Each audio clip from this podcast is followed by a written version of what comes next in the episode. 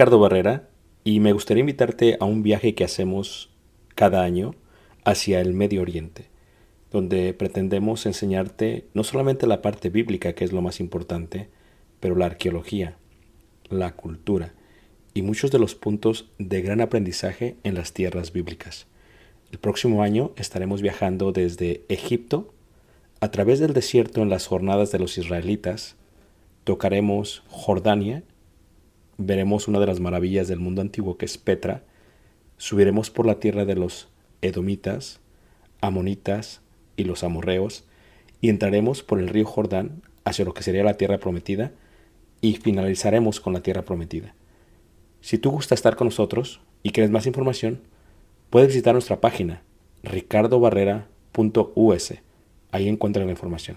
Dios te bendiga y espero esta clase sea de edificación. Gracias. Esta- estamos viendo esta serie, eh, tiene por nombre Filipenses, y eh, este versículo, que es uno de los que más se usan, yo lo utilizo muchísimo, especialmente cuando, cuando se llega al punto de, de reflexión y de pensar.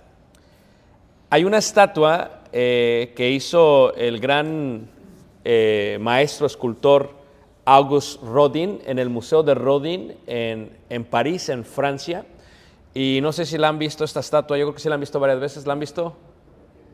¿Sí la han visto? Es una estatua muy famosa. La hizo Auguste Rodin y está en el Museo de Rodin en París. Eh, una estatua que mide aproximadamente 1.8 metros, más o menos 6 pies de altura. Así que lo hicieron eh, eh, grandísima para que la gente se ponga a pensar. Y la idea tiene que ver con el pensamiento. En esto pensad. Es el proceso del pensamiento cognitivo. Es increíble pensar en algo y diferenciar cuando algo es correcto o no es correcto. Cuando sucede algo, hay siempre varios puntos de vista de aquellos que observaron lo sucedido. La historia o la verdad estará basada en aquellos puntos de vista. Ciertamente, en la historia, para los agresores se justifican desde su propia verdad. Para aquellos que han sido maltratados o abusados o humillados, desde su punto de vista, su verdad es otra. Y para los espectadores, eh, la verdad viene a ser otra. El gran problema con la verdad es que creemos lo que sucedió basado en lo que se escribió. Los escritores, pues, o los historiadores van a colocar en sus libros de historia conforme su punto de vista lo ocurrido. ¿Por qué hubo una gran conmoción cuando estaban quemando los libros en Europa? Porque si quemas los libros, con ellos se desvanece de alguna u otra manera el punto de vista de lo que fue en aquel momento la verdad. Y la verdad es importante. Si cada uno de nosotros viésemos algo, entonces cada uno de nosotros tiene su verdad desde su punto de vista, desde sus ciertas eh, formas en que vieron las cosas, de sus intereses, ellos ven la verdad tal y como es. Y entonces la pregunta sería, ¿existirá una verdad absoluta? Y entonces ya viene un pensamiento más profundo. Si la verdad para cada quien es conforme cada quien lo ve en sus intereses, ¿podrá existir una verdad absoluta? ¿Podrá haber algo totalmente absoluto? Y si tomas una clase de filosofía, te van a decir que no, que, que no hay verdad absoluta. Todo tiene que ver cómo se ve o cómo lo ve la gente. Por ello, cuando se hace esta estatua, la idea es, ¿cómo puedo llegar a pensar si algo es totalmente verdad o no? ¿Cómo puedo llegar a, realmente a ver si algo es correcto o no?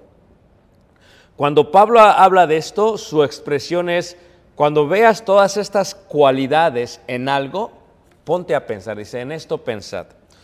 En la carta de Colosenses, por ejemplo, en el capítulo 2, eh, en la carta de Colosenses capítulo 2,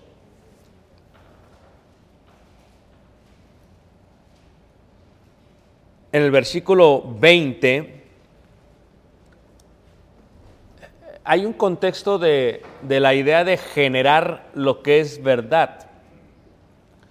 Por ejemplo, cuando tú estudias las religiones del mundo, hay ciertas cualidades de ellas que de alguna u otra manera son muy agradables. Por ejemplo, eh, parte de la gente más pacífica es, por ejemplo, los que practican el hinduismo, es gente muy pacífica. Y cuando ves esa templanza, tú dirías, y, ves que no son agresivos, dirías, bueno, es que esto es, esto está muy bien, esto tiene algo de beneficio a la vida, ¿no? Este, estar tranquilos, estar pacientes.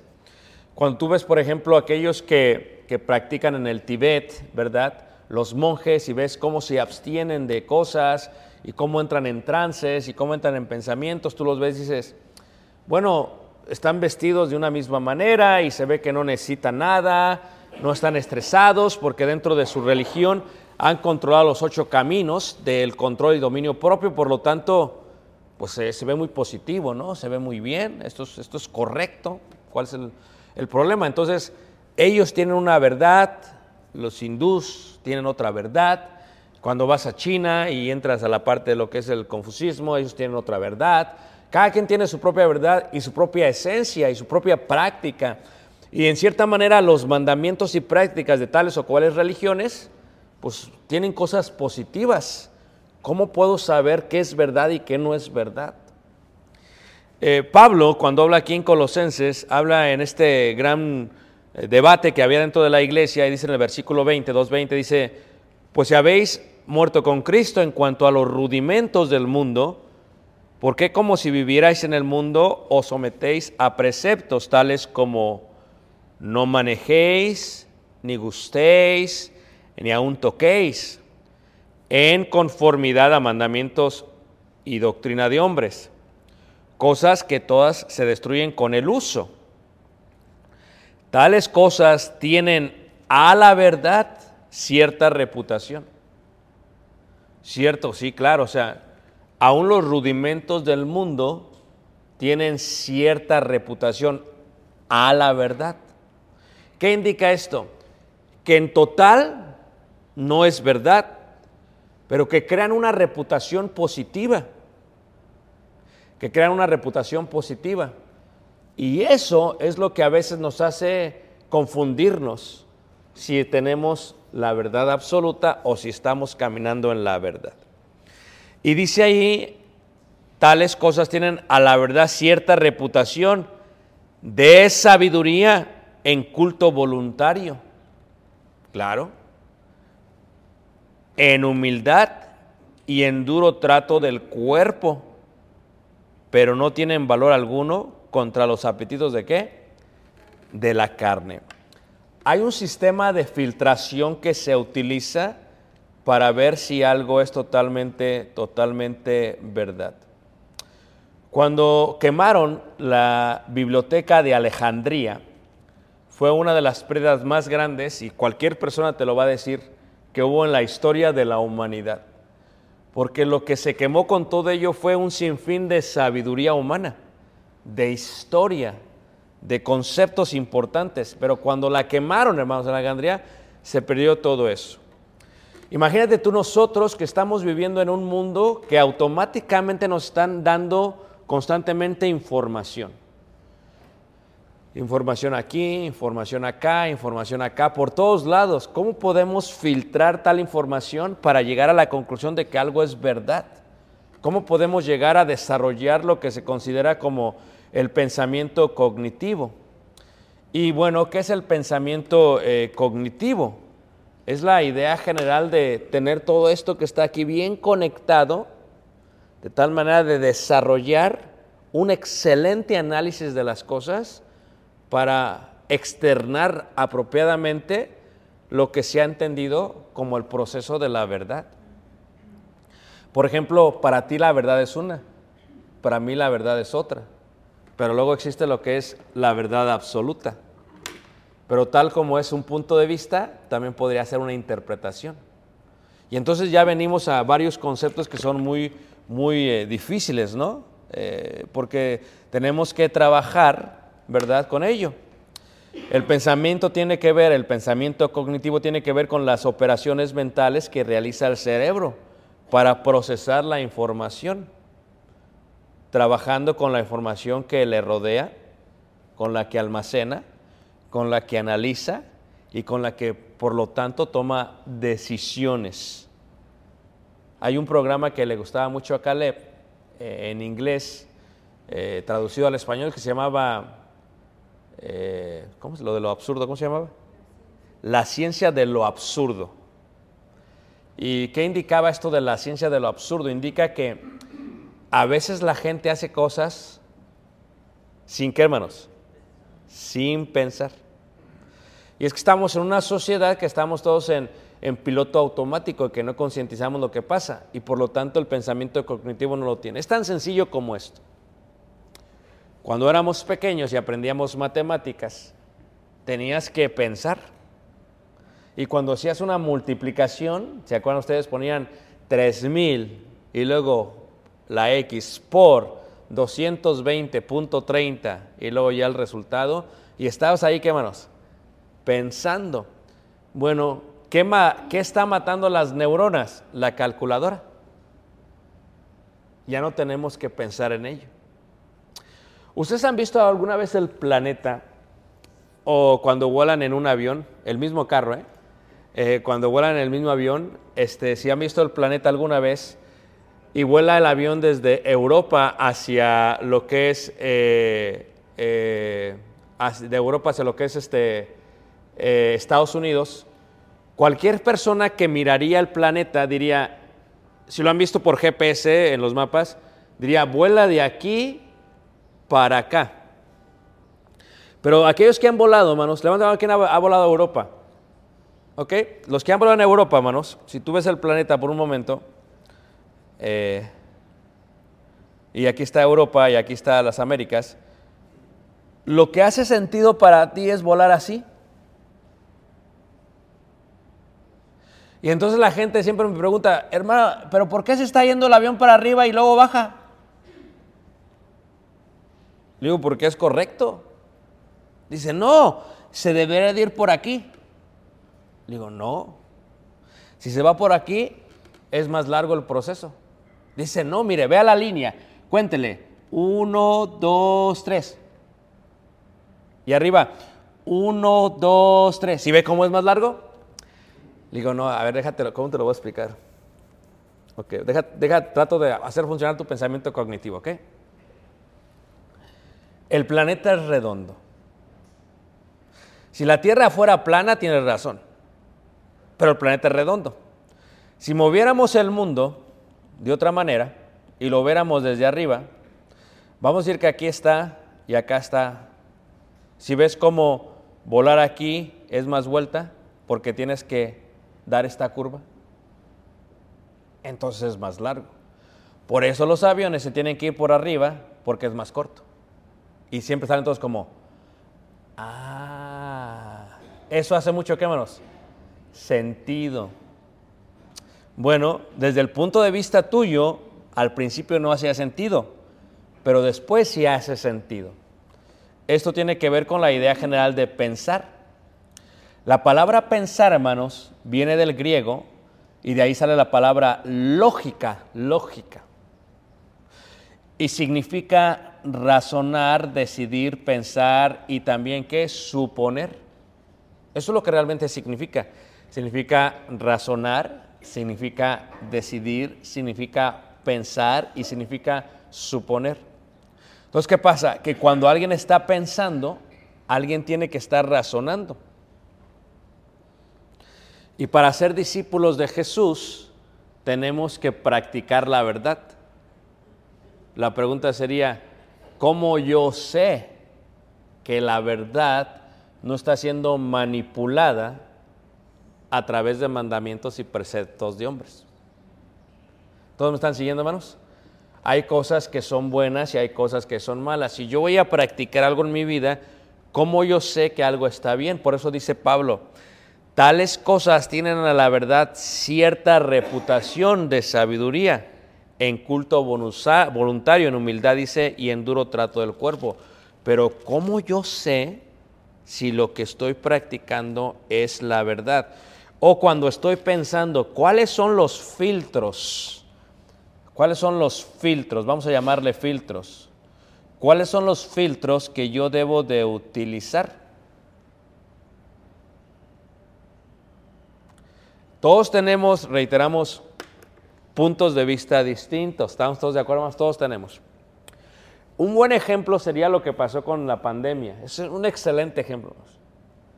Todos teníamos nuestra propia verdad absoluta al respecto. Pero el problema es que nuestra verdad absoluta se amplifica y se magnifica a través de los sistemas de comunicación del día de hoy. Por ejemplo, si tú, cuando yo fui a Cuba la primera vez, no tenía internet. O sea, Cuba cuando fui, literalmente está aislado de todo el mundo, hermanos. Ellos no saben lo que está pasando afuera, hermanos. Cuando tratas de hacer eh, una limpieza general, dice que tienes que hacer eh, una dieta de acá primero. Y tienes que abstenerte de toda la información tóxica Parte de ello es, por ejemplo, las noticias. O sea, hay gente que no puede sobrellevar bien las noticias, ¿verdad? Está la guerra en Ucrania y están temblando aquí. Porque dicen, Estados Unidos se va a meter, visualizan dentro de su verdad que el misil va a llegar a Estados Unidos, dentro de su verdad. Cuando pasó la guerra en el Golfo, en, en Irak, y decían, Estados Unidos está en guerra, muchos pensaban en México, es que va a llegar a México, ¿no? están en guerra en el otro lado del mundo, no aquí. Entonces es un concepto de qué? De la verdad, de la forma de filtración. Pero como nos llega muchísima información, muchísima, muchísima información, y yo voy a hacer una dieta, pues la hago de acá primero. ¿Qué me está afectando? Y hay gente que no son pensadores críticos o que no utilizan su pensamiento cognitivo. Son, le llamo yo, grabadoras, reproductores.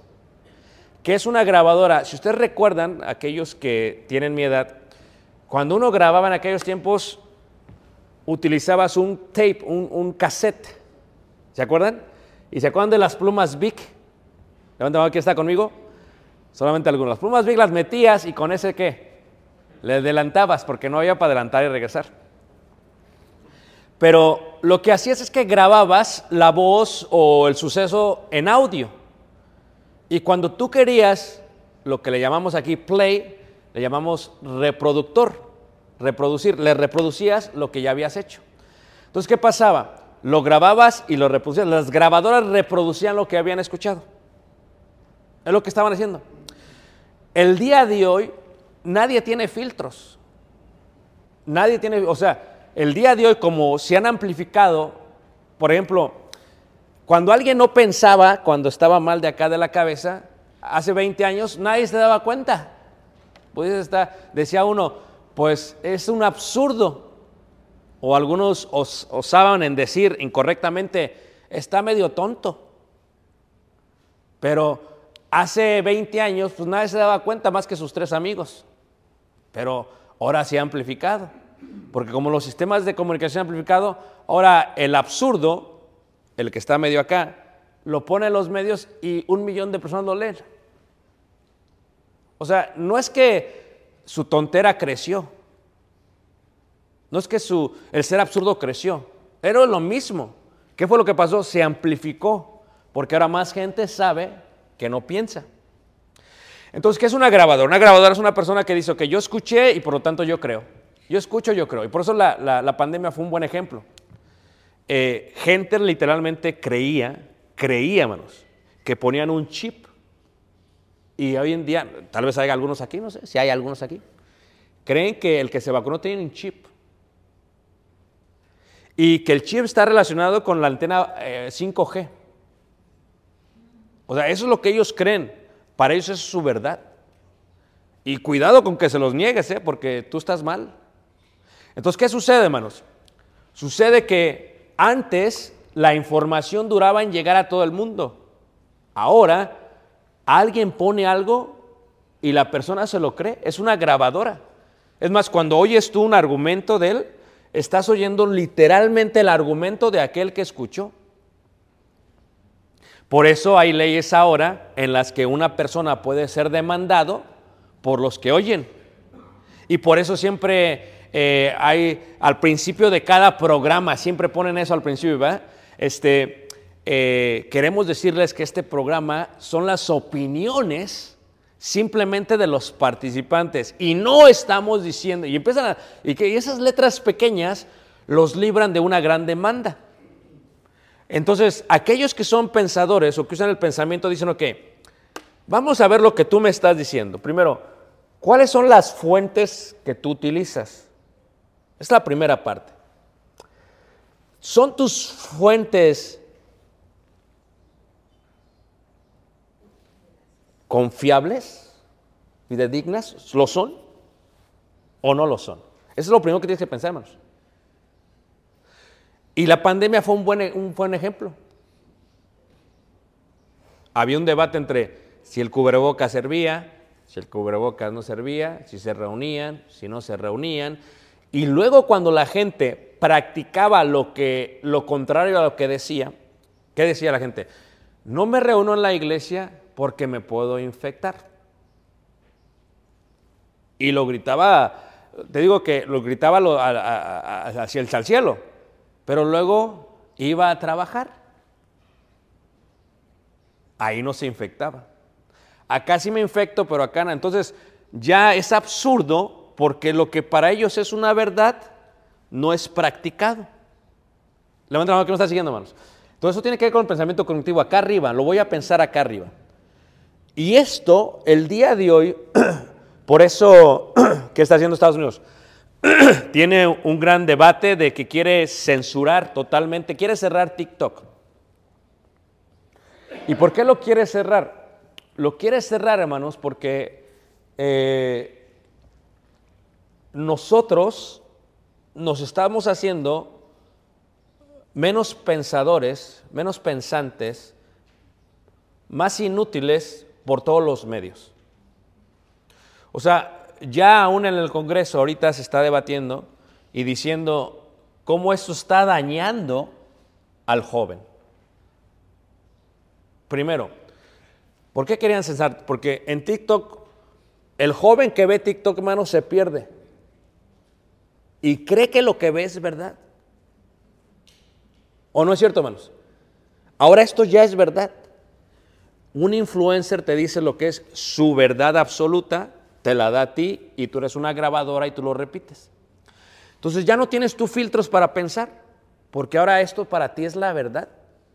Y porque esto es para ti la verdad, ¿cómo vas a pensar? Ya te la dijeron, no tienes que pensar en nada. No tienes que pensar. ¿Qué le dicen a una persona que empieza a tener problemas con su mente? ¿Por qué tienes problemas con tu mente? Porque tu mente es como, como un músculo. Entonces, ¿qué es lo que haces? Cuando eres mayor de edad, te dan rompecabezas. ¿O no es cierto? Quiere la gente que, que, que trabajes este de aquí. Porque después de los 40 llegamos del trabajo y queremos nada más ver la tele. Por eso nada va a reemplazar un libro, porque el libro te hace pensar, el libro te hace imaginar. Y en la tele ya te dan todo pensado. Entonces, la censura de TikTok era esa parte. Están viendo que, ¿sabes qué? Tenemos una generación más tonta el día de hoy, que no está pensando y se la tenemos que quitar. Aparte de toda la verdad absoluta que están recibiendo ahí. Y este es un caos que existe el día de hoy en qué? En la, en la sociedad. Ahora, esa es la parte de esta, esta estatua que se llama eh, Le Penseur, el pensador, ¿verdad? En francés. El filtro que tenemos entonces es un filtro que está basado en varios procesos. Está basado primero en la verdad, en la honestidad, en lo justo, en lo puro, en lo amable, en la reputación, en la virtud, en la alabanza, y entonces sí dice Pablo, ¿en esto qué? En esto pensad. Pablo nos está invitando a que utilicemos el pensamiento cognitivo para lo que recibimos de toda esta información. ¿Y cómo lo hace Pablo? Pablo empieza con este versículo y yo quisiera que lo apuntara en algún lado, pero lo tienen que estar analizando siempre, hermanos. Filipenses 4.8. Con su expresión por lo demás. ¿Y qué es por lo demás? Lo demás es en conclusión. Esta es la conclusión de Pablo de todo lo que nos ha dicho en los últimos 3, 4 capítulos. En conclusión, dice Pablo. O sea, ya vio lo que había pasado con Nebodia, con Sintique, ya lo del cielo, ya. En conclusión, dice Pablo. ¿En, en conclusión qué, Pablo? En conclusión, hermano, todo, todo, fíjate esta parte de todo, no en parte, hermanos. ¿Ustedes se acuerdan cuando les di esa ilustración de, no sé si la de aquí, creo que sí la de aquí, de, de y es realmente es una historia, ¿va? Eh, de cuando la verdad se encuentra con la mentira, se las conté, ¿va? Tal vez no la culminé, pero se las voy a culminar, ¿ok? Se encuentra con la verdad con la mentira, ¿verdad? Y la verdad no le tiene mucha confianza a la mentira. Y la mentira pues le dice a la verdad, mira qué bonito está el sol. Y la verdad no le cree. Y de pronto como que voltea y dice, oh, tienes razón. Y le dice, mira qué bonito está el lago, está cristalino, está calmado. Y la verdad no le cree y voltea y le dice, ay, sí le cree. Y luego, ¿qué sucede? Y le dice, oh, está caliente, está el lago, ¿no te gustaría bañarte y, meterte, echarte un chapuzón, disfrutar, nadar?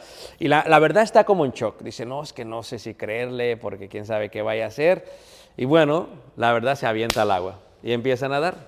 Pero antes de aventarse había quitado la ropa. Y entonces la mentira, nada más ve cómo se mete la verdad y se mete nadando.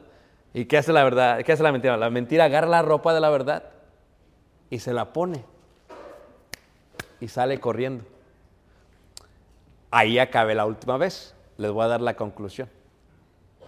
Yo decía, y mucha gente acepta un poco de verdad cuando por dentro todo es qué, manos?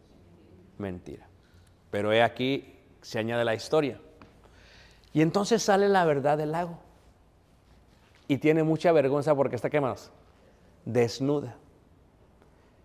Y entonces cuando sale y busca gente para que le ayuden, todos gritan, ¡ah! Y se echan a correr. Porque la verdad está, ¿qué, manos? Muchas veces nosotros preferimos tomar la mentira vestida de verdad que la verdad cuando es desnuda. Cuando la verdad tal y como es nos asusta, hermanos. Pero ese es el filtro que nos está invitando aquí el apóstol Pablo.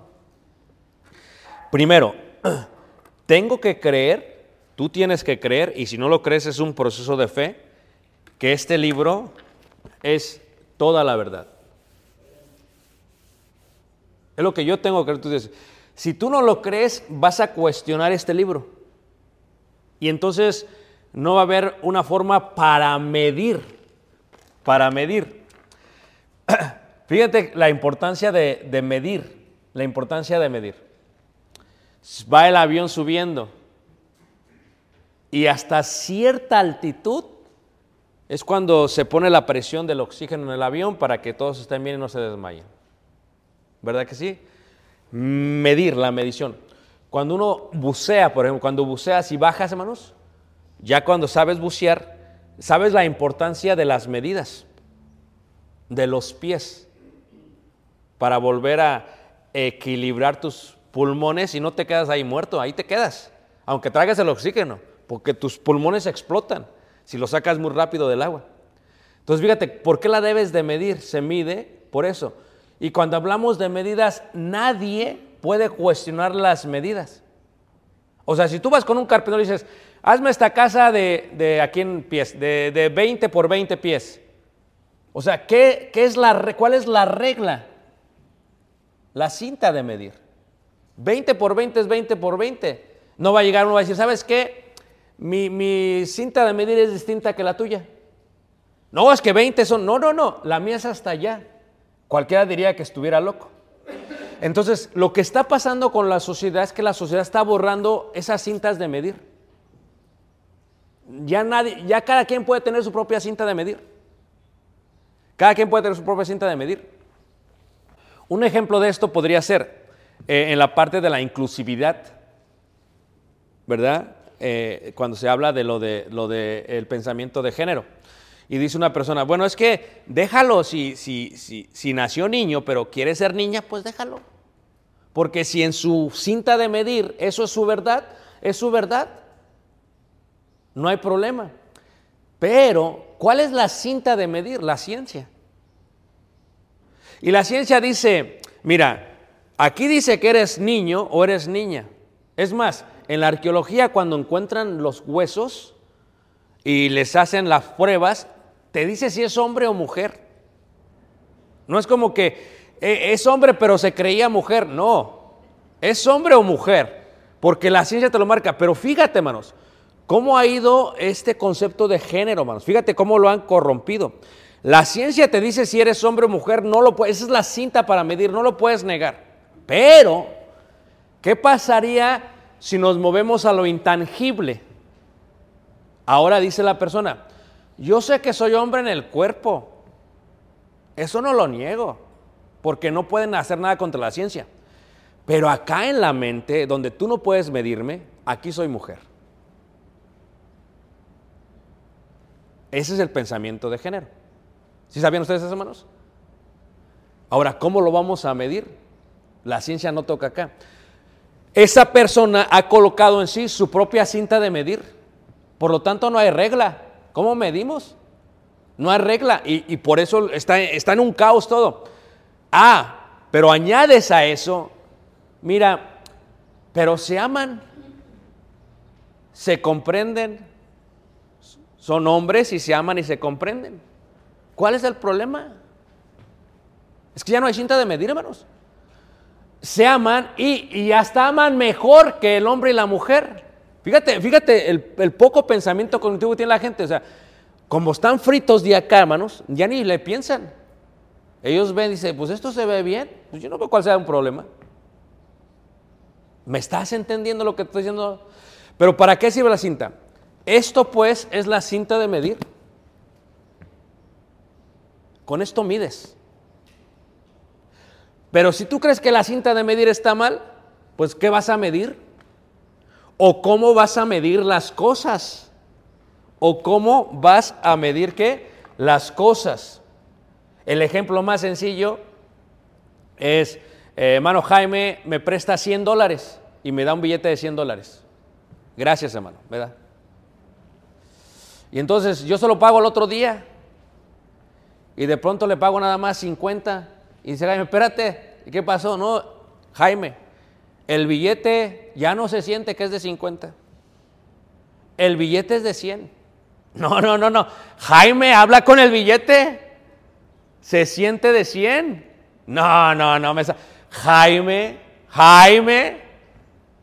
O sea, si no puedes medir, ¿dónde está el pensamiento cognitivo? Esa es la parte que tenemos que entender, hermanos. Que cuando vemos una mentira vestida de verdad, no significa que es verdad. Y eso es lo que se refiere eh, eh, eh, el apóstol Pablo, a la verdad. Pero aquí, por lo demás, hermano, todo lo que es verdadero. Ese es el primer filtro. Que cualquier cosa que yo voy a practicar en la vida o cualquier cosa que yo voy a creer, el primer filtro que debo de tener es, ¿esto es verdad? O sea, ¿con qué lo voy a medir, hermanos? Con esto. Con esto lo voy a medir. Esto es verdad. Ah, pero luego hay otro concepto muy interesante, hermanos. Y esto es importante que lo diga. Porque imagínate tú, cuando hablamos de la verdad, estamos hablando de la Biblia. Y yo a veces cuando hablo con ustedes, que no estamos en un acuerdo, me gusta cómo le hacen, ¿eh? Dicen, es que para mí no está mal, hermano. ¿Ok? ¿Todos me están siguiendo? Ok. Es que el problema es que tú solamente sabes esto de la Biblia. Para lo que tú sabes no está mal.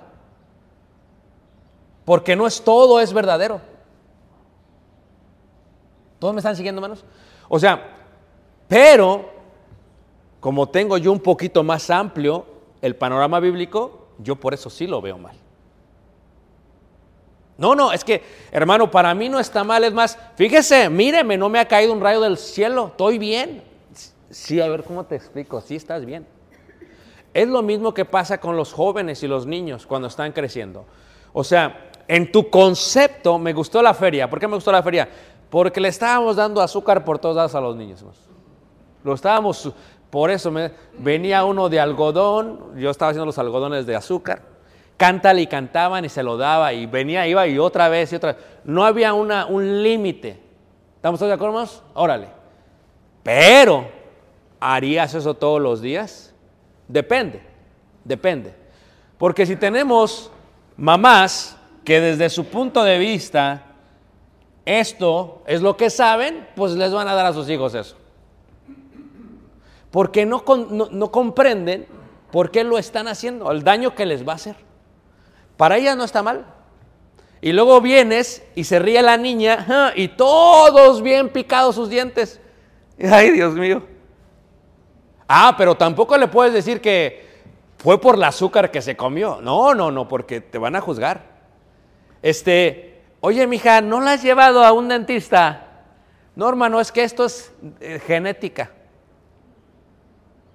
Traen la paletota acá y acá y es genética pero para ellos es su verdad. Por eso la Biblia dice todo lo que es, mi primer filtro es yo tengo que comparar lo que yo crea y, con la Biblia. Pero fíjate, Pablo dice en esto pensar, o sea, hermano, eh, ¿qué, ¿qué, es lo que, a ver, hermano, tengo una pregunta, ¿por qué si me puedo eh, ausentar de la iglesia? Bueno, pues, a ver, ¿cómo te contesto? Desde tu punto de vista, o sea, y eso es mucho, porque hay algunos, hermanos, que así nada más lo tienen, mira, así. Así. Entonces, desde tu punto de vista, ay, ay, ay, ¿cómo te digo? Híjole, esto está mal. Para mí no, hermanos. Y cuidado con que les cambies la verdad, ¿eh? porque para ellos no está mal. Pero Pablo dice, porque imagínate si Pablo trata de que todos entiendan lo que está diciendo, dice, en conclusión, hermanos, Ebodia y Sinti, que escuchen, en conclusión, en conclusión dice, todo lo que es verdadero, o sea, compáralo con, tu, con la Biblia. compáralo. No nada más con la que te sabes, con toda. Y te vas a dar cuenta que tal vez tu verdad es la mentira cubierta de verdad. Y entonces ya cambia todo. Ya se genera todo. Todo lo que es verdadero es el primer filtro. Luego dice, todo lo que es honesto. Y, dices, ay hermano, pero ¿qué significa la palabra eh, eh, honestidad, verdad? ¿Qué, ¿Qué, es lo que significa la palabra, este, la palabra honestidad? Bueno, la palabra honestidad es una palabra muy importante, hermanos. A ver, déjame ver, aquí la estoy buscando. Porque para nosotros ser honesto es qué, hermanos? Eh, en el griego ser honesto es, está destapado. Está descubierto. Eso es lo que los, griegos decían. Una persona honesta es la que destapa, no la que cubre. La que destapa, no la que cubre.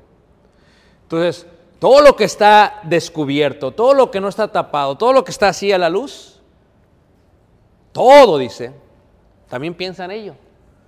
Primer filtro es si la verdad lo aprueba y luego está descubierto, porque hay mucha gente que, fíjate, a veces somos así. A veces los niños vienen y nos dicen lo paganos que son ustedes en su casa. ¿Tú crees que no nos dicen? Son bien, es más, esos son grabadorcitas. Vienen y nos dicen, eh, que hicimos esto y esto y esto y esto y esto y esto y esto y esto. ¿Tú crees que no nos damos cuenta? todo lo honesto, todo lo descubierto. Pero ¿por qué no lo quieres descubrir? Tú sabes que mucha gente, hermanos, no quiere que la gente sepa lo que hacen. O sea, nada más ellos. A ver, ¿por qué no quieres que sepa la gente, hermanos? ¿Ah? Porque tú sabes que está mal, o al menos has dicho que está mal, pero tu práctica es otra. Entonces, no lo puedo abrir, tengo que tenerlo así. Pero tú sabes qué es lo que dicen, hermanos. Eh, ¿Cómo te das cuenta de que alguien está mintiendo? Dice, porque cambia la historia. La está cambiando revés. O porque le preguntas y piensa, ah, está como, ¿qué voy a decir? ¿Qué voy a decir? ¿Qué voy a decir? Cuando es verdad, dice lo que es. Cuando está descubierto, entonces Pablo dice, piénsalo. Lo que vas a hacer está descubierto o está cubierto. Y entonces ya te hace pensar.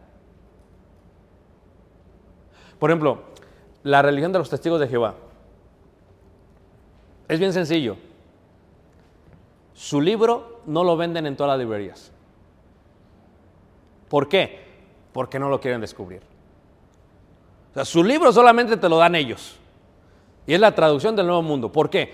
Porque ellos la tradujeron. ¿Por qué no la pones bajo prueba? ¿Y por qué ellos no son muy eh, exitosos en, en, Grecia? Es muy sencillo. Porque cuando ellos ven en Grecia, ni hace sentido en, en griego lo que están diciendo. Porque cuando lo descubres, por eso todo lo descubierto, todo lo honesto, ¿en esto qué? Pensar.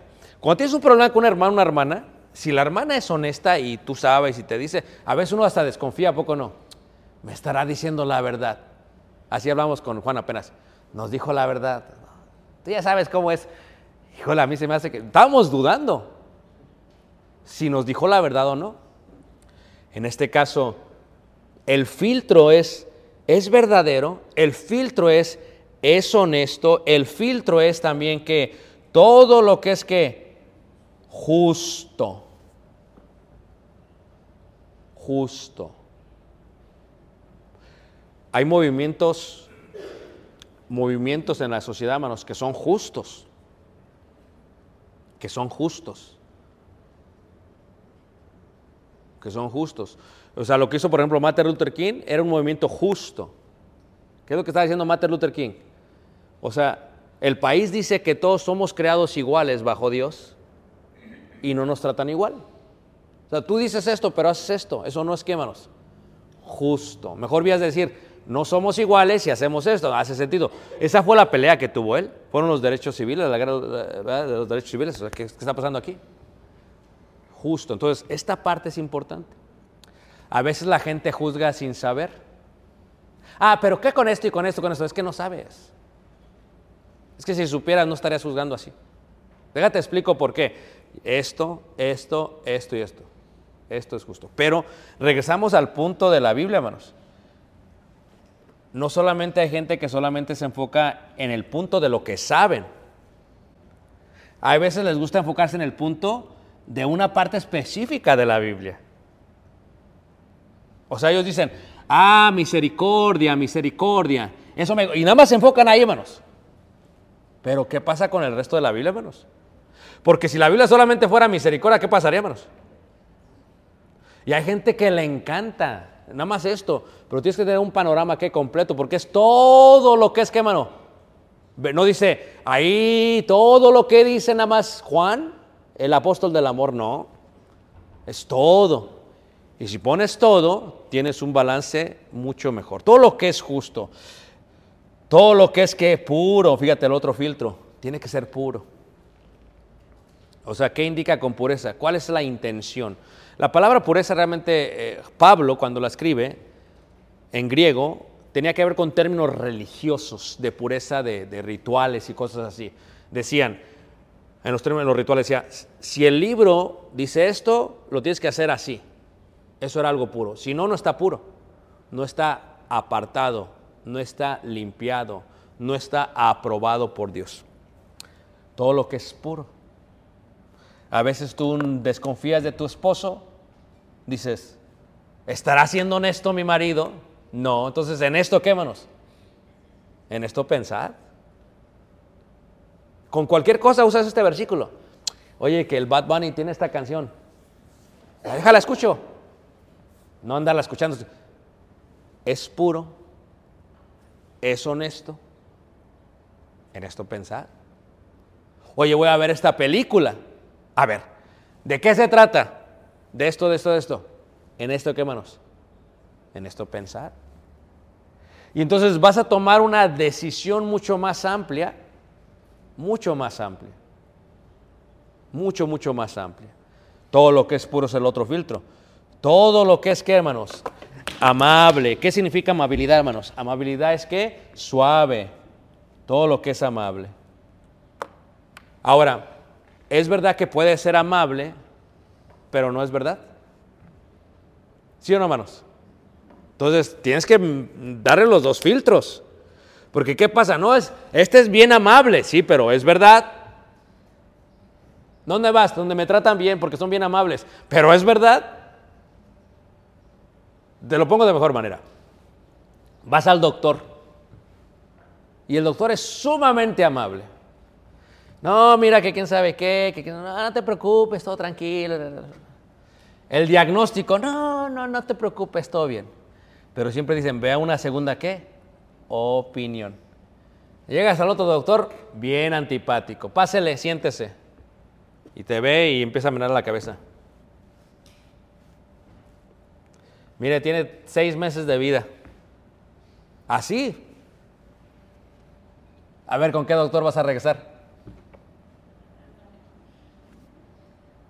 Porque preferimos la amabilidad de la mentira vestida de verdad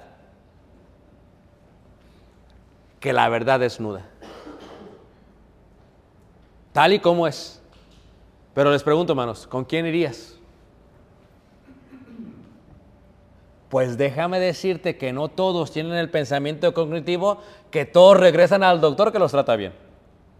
Fíjate, fíjate, no se trata de que me lo arregle, sino que me que me trate bien. Como el mecánico, ¿va?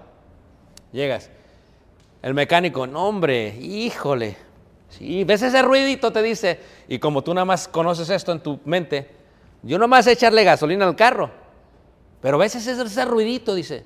Esto es de esto, de esto, de esto. Te va a salir en 3 mil dólares la compostura. Y se te baja la presión y el azúcar y todo lo demás. Y te vas a la casa preocupado. Y ahí se lo. Porque tú nada más sabes un poco de eso. Y luego vas con otro. Dice, mire, eh, realmente no le puedo decir cuánto va a salir hasta que me permita diagnosticárselo bien. Tengo que abrirlo, checarlo y todo. Fíjate, hermanos, fíjate las cosas sencillas de la vida. Se lo abre, se lo checa. ¿Sabe qué? Este, mire, la verdad le va a costar 100 dólares. Esto no tiene mucho que... Se lo arreglo en 100 dólares. A veces nosotros preferimos pagar 3 mil. Porque no, qué, ¿Por qué no, qué, hermanos? No pensamos, hermanos, hay que pensarle. No hablo por el mecánico, hablo en todo de la vida, hermanos. Hay cosas sencillas que entender, pero no lo estamos ¿qué? pensando. Y luego dice ahí, dice, todo lo que es de buen nombre, otro filtro, o sea, tiene reputación, tiene reputación, tiene buena reputación o no. Si es de buen nombre, su reputación habla más que lo que él es, que lo que él es, hermanos.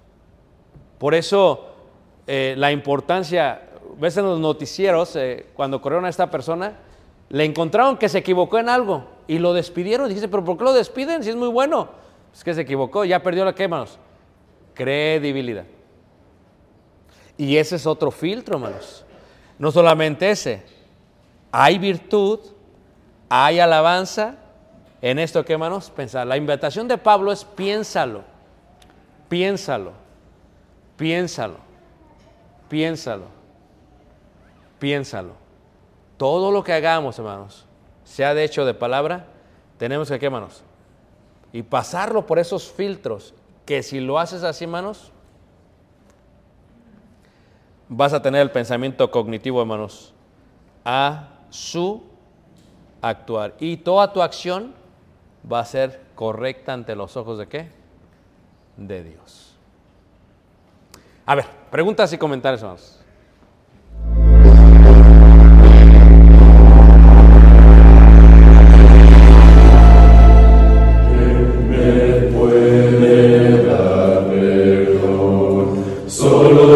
Jesús, la sangre de Jesús y un nuevo corazón. Solo de Jesús, la sangre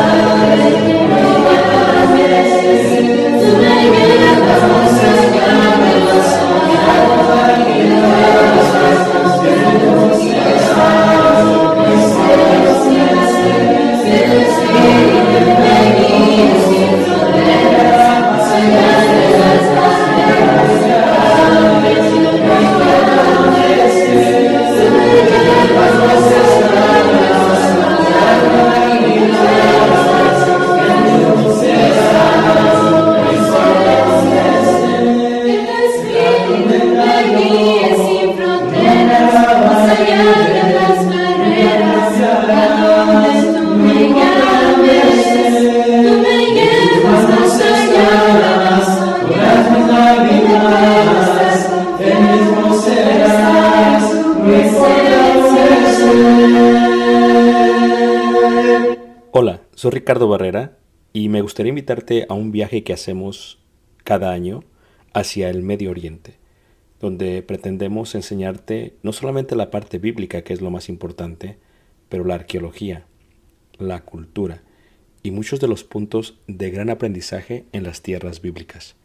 El próximo año estaremos viajando desde Egipto a través del desierto en las jornadas de los israelitas, tocaremos Jordania, veremos una de las maravillas del mundo antiguo que es Petra, subiremos por la tierra de los edomitas, amonitas y los amorreos y entraremos por el río Jordán hacia lo que sería la tierra prometida y finalizaremos con la tierra prometida.